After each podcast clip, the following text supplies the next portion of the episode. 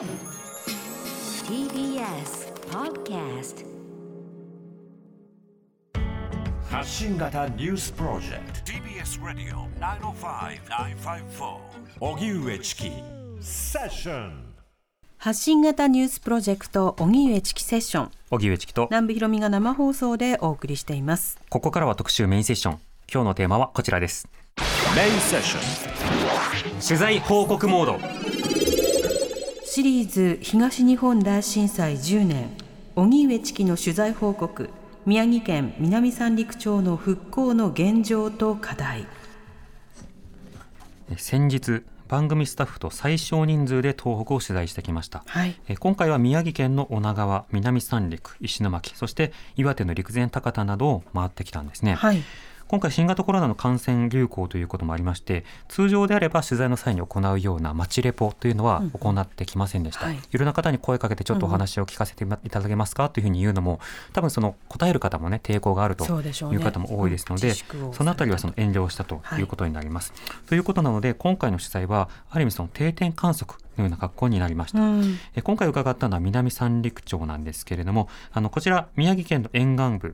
の北部に位置していてですね、はい。まあ、銀鮭、牡蠣、ホタテ、ワカメなどの養殖そして水産加工業盛んな地域なんですね。はい。またあのリアス式海岸特有の,、ね、あの岩手の、ね、沿岸部から続いているその海岸線というのは過去に何度も津波の被害を受けてきた土地でもあります。はい。そして実際10年前の東日本大震災津波は町の中心部も襲ったんですね、ええ。非常に広範囲での被害というものをもたらしてしまいました。はいこの南三陸あの例えば新幹線で東京などから向かっていくと仙台に到着しますがその仙台から例えばその、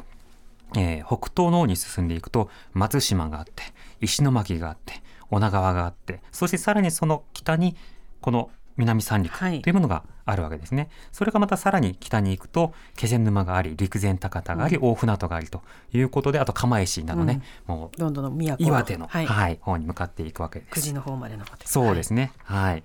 でその南三陸なんですけれども、あの東日本大震災の際にはあの620人の方がおお亡くなりになったというふうなデータもあります。またはい行方不明の方もあの211名いらっしゃると。いうことになってるんですね、2010年の段階での国勢調査では人口1万7431人ということになるわけですのでその中からえー600人プラス200人の方が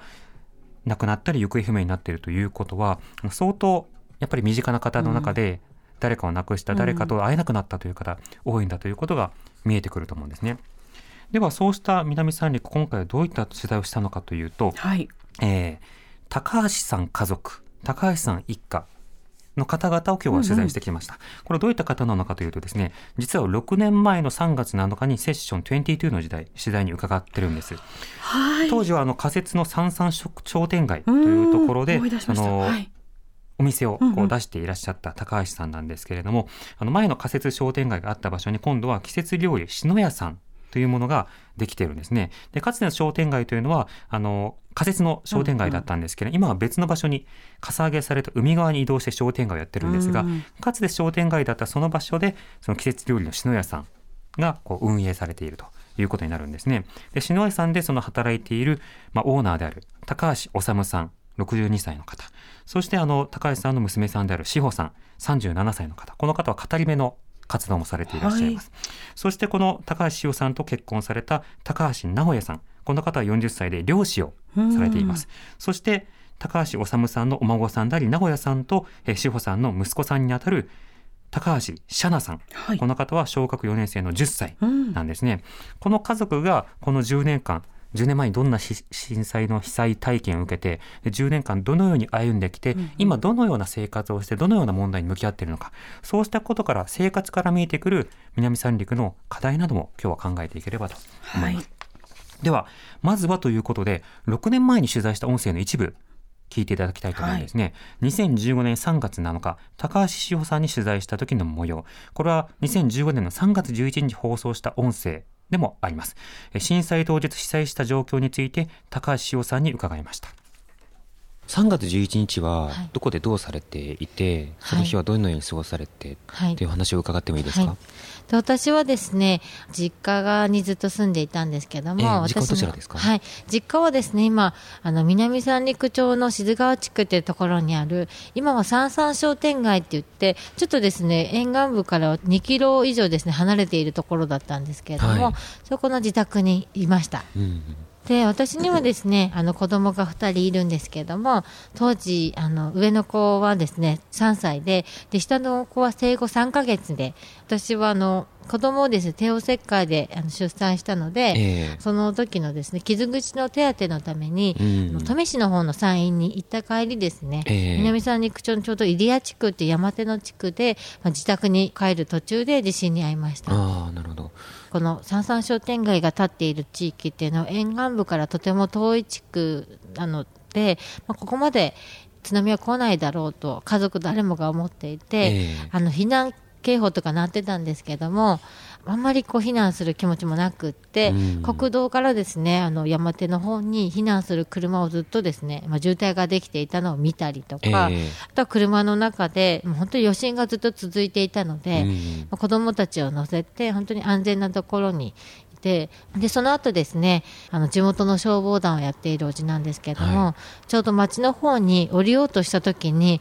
海を見た瞬間にものすごい高さの津波が襲ってきているのを見たそうで、ええ。おじがですねわざわざこう引き返してうちの方にですねあの声をかけに来てくれて大津波が来ているから早く避難しろということで、その声を聞いた母と妹がですね車でそれぞれ避難していきました、でその時にまだ父も家にいるから、まあ、ええ。大丈夫だろうっていう感じでいたんですけれども、なんか本当に胸騒ぎがして、ええ。まあ、ちょっとなんとなく、まあ、行ってみようかなっていうことで避難しました、うん。でその時にですね国道に出ると背後にですね大津波が襲ってきていて、ええ。で最初は川からこう津波が登ってきたんですけど遡上する形そうですねはい。で最初ゴミの山っていうか本当にあの家電ゴミの山みたいなのが見えてあんなのあったかなって思った瞬間にそのゴミの山がですね急にこうまた後ろから来た大津波が真っ黒の大津波でその津波に飲まれていって今度こう津波がどんどん道路の方に溢れ出てきて、ええ。さらにま後ろからですね大津波が襲ってきていて本当にこういろんなものをあの大津波が持ってきてで、ええ。私の父が残る自宅もですね、まあ、父ごと津波に流されていくのを見ました。でその時にですね本当にこう恐怖のあまり足が震えてこう車のアクセルを踏むのにもこう力が入らなかったんですけども、え自分の子供たちの命を守りたいという思いで必死でですね震える足をですね足であの手で押さえながら、まあ、逃げるんですけどえも、え津波に気づいた対向車がこう自分が避難しようとして車を横付けしてまたそこで渋滞ができていて、えでこうまあ、進むのを待っている間にですね私の後続車が1台、2台と飲み込まれていて、うん。まあ、次は自分の番だっていう時になんとか前に進んで、ええ。ちょうどカーブに差し掛かった時に津波が一旦それてでなんとか逃げ切ることができたんですけれども逆にですね対向車の方はカーブがあったためにあの津波が来ているのが分からずに、ええ。まあ、津波に向かっていく様子を見ながら私ももちろんパッシングとかクラクション鳴らしたり車の中であの大津波が来てるから早く戻ってってもう叫びながら行ったんですけれども、まあ声が届くこともなくですね多くの方が津波に向かっていきました。ええ。はいその時車内ではあのお子さんというのはどうだったんでしょうか？と下の当時3ヶ月だった息子の方は寝ていたんですけれども、え。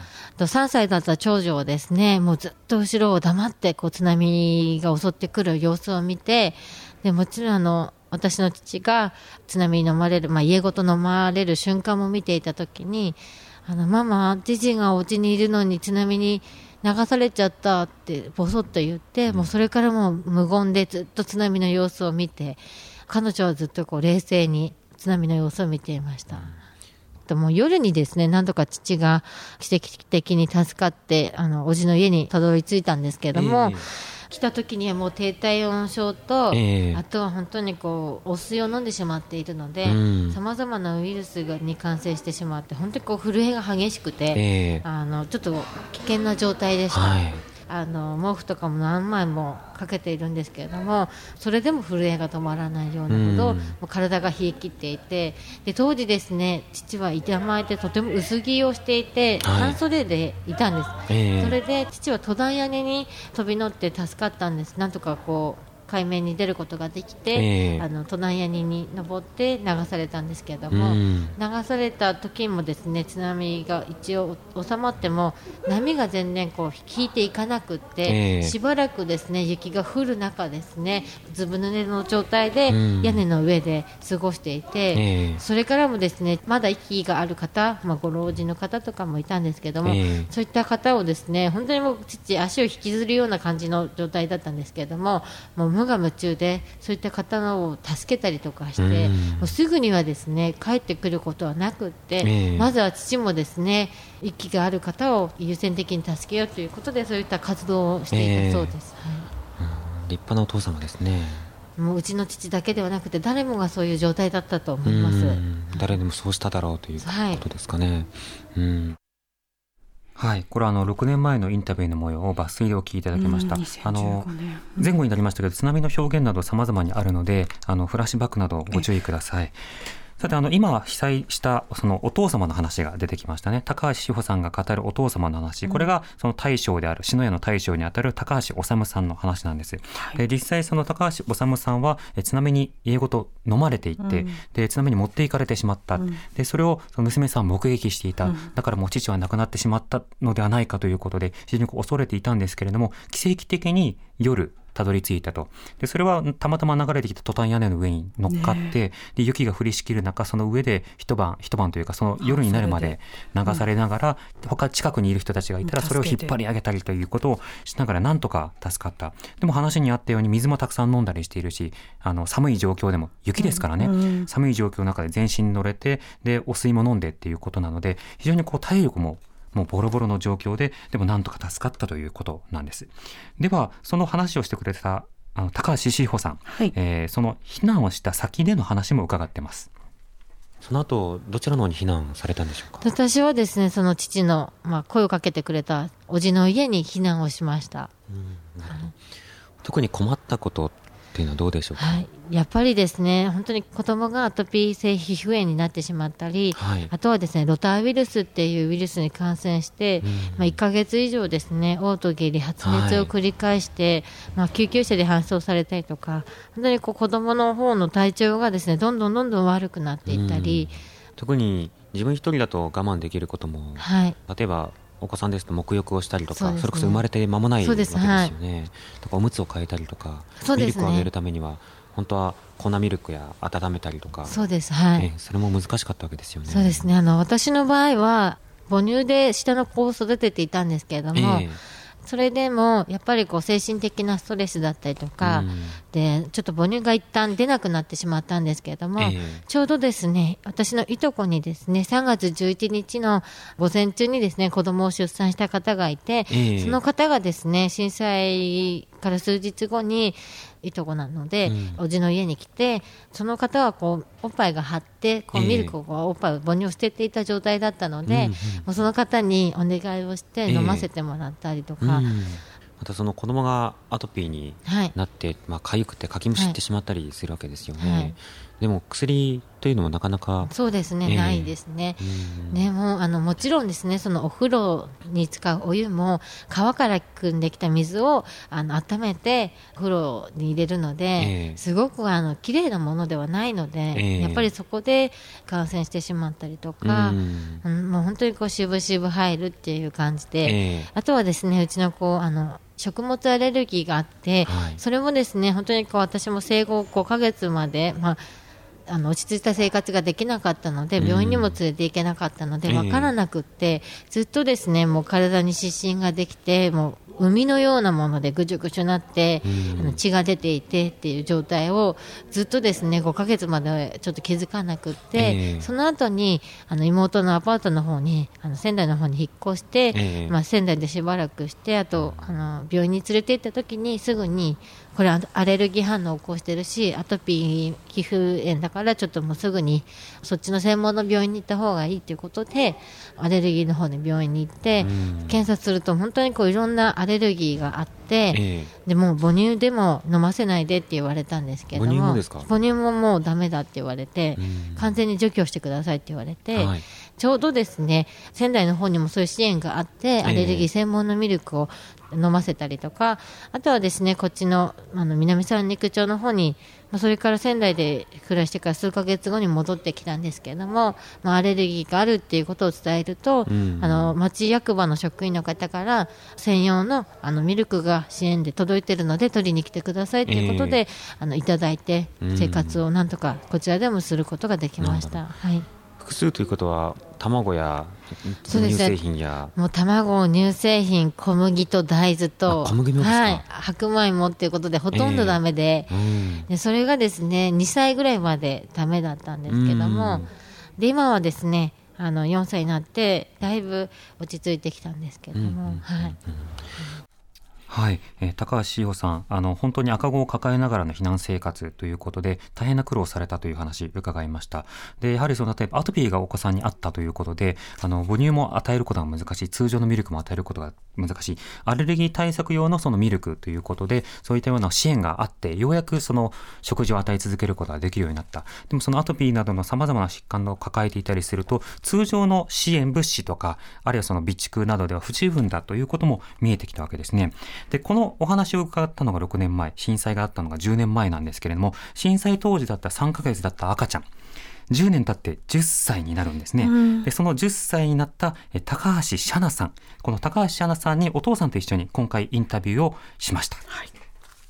小木江です。よろしくお願いします。はい、よろしくお願いします。であの最初にあのお二人それぞれに、えっと、お名前と年齢と、えっと、それから、えーおお立場というかお仕事など教えていただいていいですか？はい、えー名前はですね、高橋直也って言います。はい。えー職業は漁業を営んでおります。40歳です。40歳。はい。はい。お願いします。高橋シャナです。年齢は10歳です。小学今よ四年生四ですねはい。あの以前お母様にお話を伺って、あの被災直後の状況とかあとはその乳児を抱えながらの避難生活の大変さなども伺ったんですけれども今はアレルギーというのはどうなってますか、ああ、大体フルーツだったりとか、うんまあ、えっ、と、あと、コマだったり、うんうん。落花生だったり、うん。ああと草とか、うんうんいろいろありますね。うん。草。ひどい卵がなくなったんだよね。あ卵。卵は割と収まる人も多いみたいですよね、でもピーナッツアレルギーはあの結構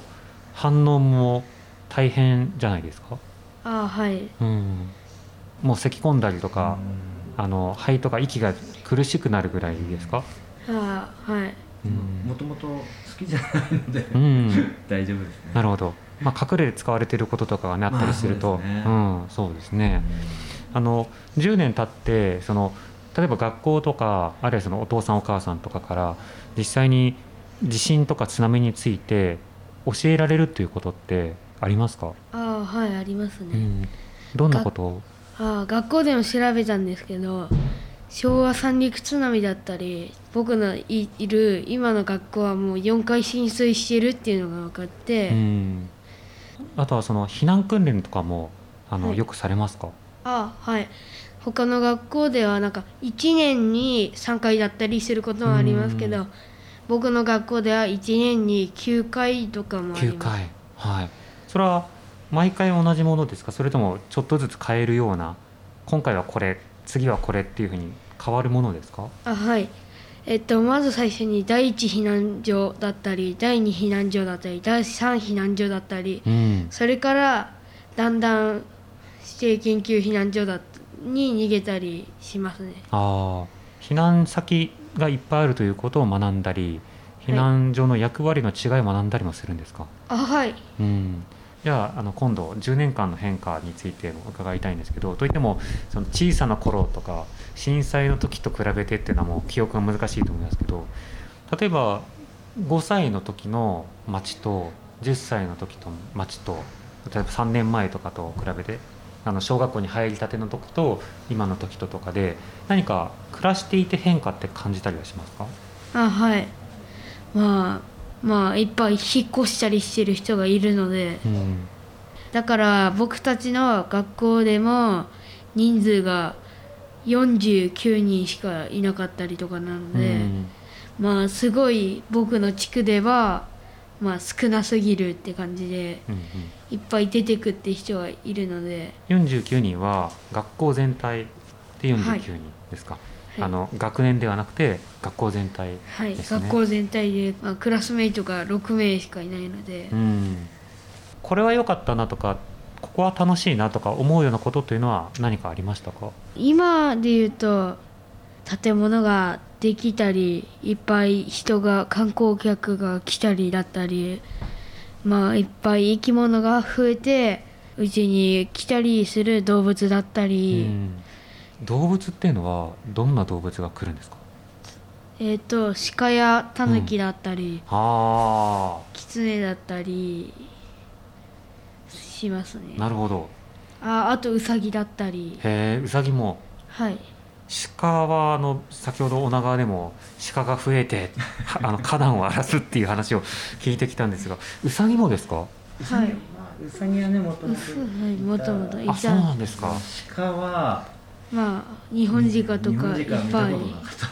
ん。それは出るようになったんですか？へ自然が出ますね。え。それはなんでだというふうに言われてるんですえっか、とよく聞くのはあの金華山から流されてきた。っ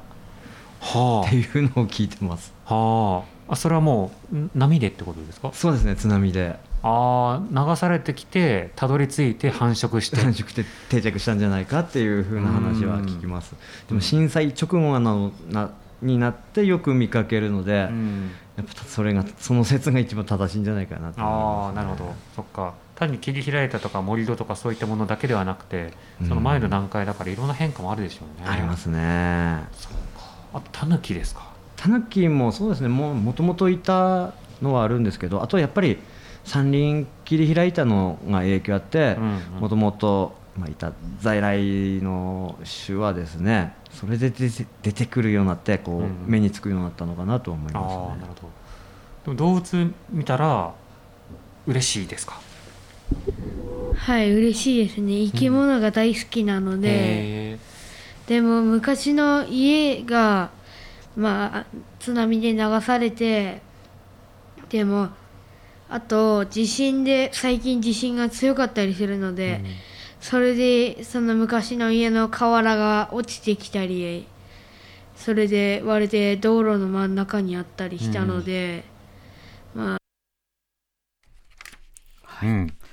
ということであの、はい。あの子供の目線から見てもあのいろいろ感じる変化というものがあるということで一つはあの友達がどんどん引っ越していくことで、うん。クラスメートが少なくなっていく、うん。友達だったけれどもいなくなってしまったという経験が続いたよっていう話とあといろいろ建物ができてするする一方でちょっと出てくる動物が変わったよっていう話。でこれはあのお父様とか他の方にもお話を聞くとそのやっぱり盛り土とかいろいろな工事が重なってきた結果今までとはちょっと生態系が変わるようになったのではないかと。で一方でその盛り土などをすることなどによって復興の時間というものがどうしても時間がかかるわけですよね。そうするとちょっと雇用がとかあるいはその家を確保するのにとかちょっとしばらく別のところに引っ越しておこうっていうふうにした人たちがもうそちらの方で定着をするといった人口の移動というものもある。これはあのよく一般でも議論されるんですがその親子に話を聞いてみるとその生活の目線から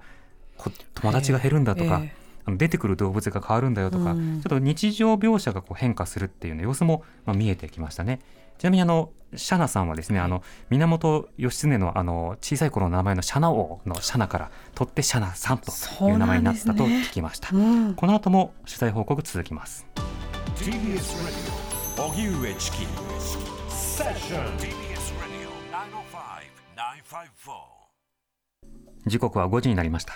今日のメインセッションはシリーズ東日本大震災10年荻上チキの取材報告宮城県南三陸町の復興の現状と課題お送りしてます。はい、今日は南三陸で篠屋さんという季節料理のお店で働いていらっしゃる高橋さん一家はい。のですね、インタビューの模様をお届けしています。では先ほどインタビューを流したシャナさん、はい。10歳のシャナさんのお父さんにあたる漁師の名古屋さんに、えー漁業の面から見えてきた10年間の変化について伺っています。漁業のこの10年間の変化まあ、いろいろ最近だとコロナの影響もあると思うんですけれどもこの10年間の大きな変化印象的なのはどうお感じですか？はい、えーやっぱり震災前はですね、まあ、ちょっと過密だったなっていうその養殖メインなんですけれども過密だったなっていう印象です。で震災でまあ一度リセットされてでやっぱり生産量はですねだいぶ落ちてますけども、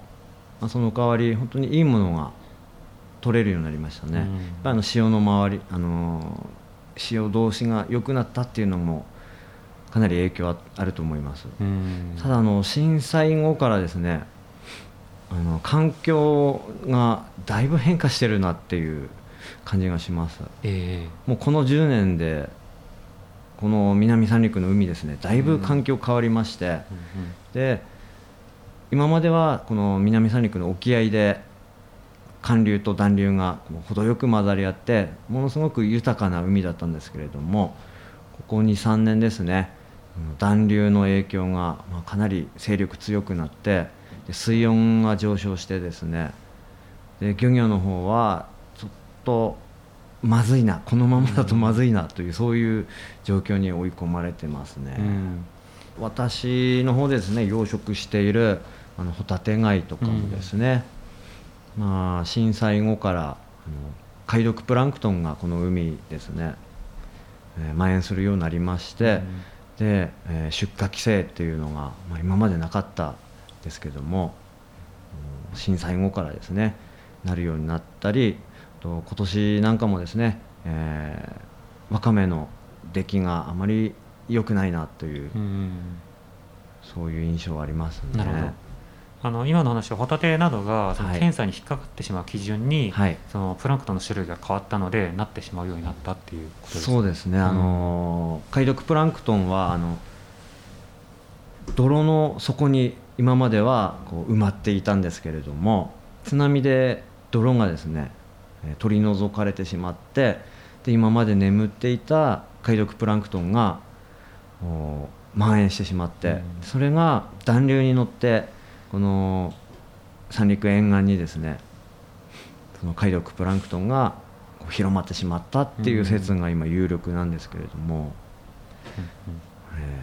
またそのどの魚種などでも、はい。その適温というのがありますよね、はい。その程よい冷たさ程よい暖かさあってそれが変わると当然ながら別のところに移動してしまったり繁殖ができなくなったりするというのがある,、あると思うんですけどホタテにとっての適温っていうのはどれぐらいだとされてるんですか？はい、あの20度超えるような状態ではあまり良くないんですね。うん。で今ですね、あのー平均水温がもう上がってまして、はい。20度超えるような時もあありますしで水温も下がりきらないっていうそういう状態になってますんで、うんうん。まあ、全体ですね本当に今までここに生息していた、えー魚介だったりあとは養殖しているものも全部影響ありますし、うん。あとは今まで見たことのない南の魚がですねよくカラフルな生き物 生き物が。南洋ハギみたいなやつですか？あそうですね。あとはえーっとなんつったかな。なんとか海蛇とか。へえ全然見たことないやつ。あと伊勢エビ。あ伊勢エビ、伊勢エビがあと繁殖までしちゃってるんじゃないかって言われてますこっちで。はあ。となると具体的に操業が可能になっても今度は気候危機とかの影響もあってということ感じるんですね、コロナはどうですか？コロナもだいぶ影響ありますね。魚化とかですか？えあの昨年からなんですけれども昨年のですね、まあ、コロナが広まる前までは安定して金額もすごく高かったんですけれども、まあ、飲食店全体がまず使えないあの自粛っていうのもありまして、それでうん売り先がない。ただあの売り先がなければ無理に業者が引き取ってくれるような状態になってますんで、うん。まあ、在庫抱えながらちょっと今までの半値に近い値段でまあ買い取ってくれてるような状態ですね。うんなるほど。震災の時はいろいろ補助とかあの、まあ、地域などによっては試験操業に対しても手当が出たりとか、はい。あの福島の場合とかありますけどコロナに関してはそのあたりはないんですか？そうですね、まあえー漁業へっていうのはないですね。うん。持続化給付金とかの一般的な枠組みというですね、はい、感じですか？なるほどでも観光は割と注目されてますけど一次産業も相当大きそうですね影響。まあ、だいぶありますね。うん。創業例えば海に出る頻度とかにも影響ってそれは出てきますか？そうですね、あの売れなければあの海にも出ないので、うん。うん。うん。なるほど。でもあの街の様子の変化も伺いたいんですけど、はい、あのまあ、例えば橋が完成したりとか、はい。その庁舎をまあ残す方向でしかしその辺りの公園がこう整備されてって綺麗になった面や商店街の方もあのすごく整備されて移ったりとあのいろいろ大きな変化もあのあったと思うんです。ハード面などで。でも外から見るとそのハード面であ結構変わったなと思うんですけど、ん。中でずっと暮らしているとこの変化というのはどうお感じになりますか？あーついていけないですね。あ あの道路もよく変わるんですけれども、はいいまだに走っていてあれここどうだったっけっていう震災の前の記憶が記憶の道路だったりもうつい数週間前の記憶の道路だったりで、もうたまにこう分かんない 分からなくなる時がありますね。うんなるほど。ということはにぎわっていいということだけではなくてその、まあ、具体的な土地間の戸惑いだけではなくて、はい居場所感みたいな戸惑いがあるということですか？えっと私はですねあの、まあ、震災後にあのボランティアの方々にですね漁業支援で、えーたくさんお手伝い、えーもらったんですけれどもその時にその自分が育てている海産物もたくさんお土産で買ってくれる方もいていまだにですね、えーインターネットを通じて買ってくれたりっていうそういう方いらっしゃいますんで、うん、もっとですねやっぱり多くの観光客の方に来てもらって実際にこの海素晴らしい海なので見てもらってそれでこの海で作っている海産物っていうのをですねぜひあの食べててほしいなって思ってます。うん。なるほど。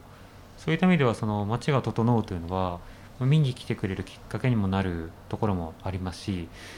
一方であのそれをどう捉えて案内したらいいのかという戸惑いもまたありそうですね。えー、とそうです。ねまあ、じ自分の場合ですねあの漁業のほかに震災後にあの観光業をうんうん。始めましてであの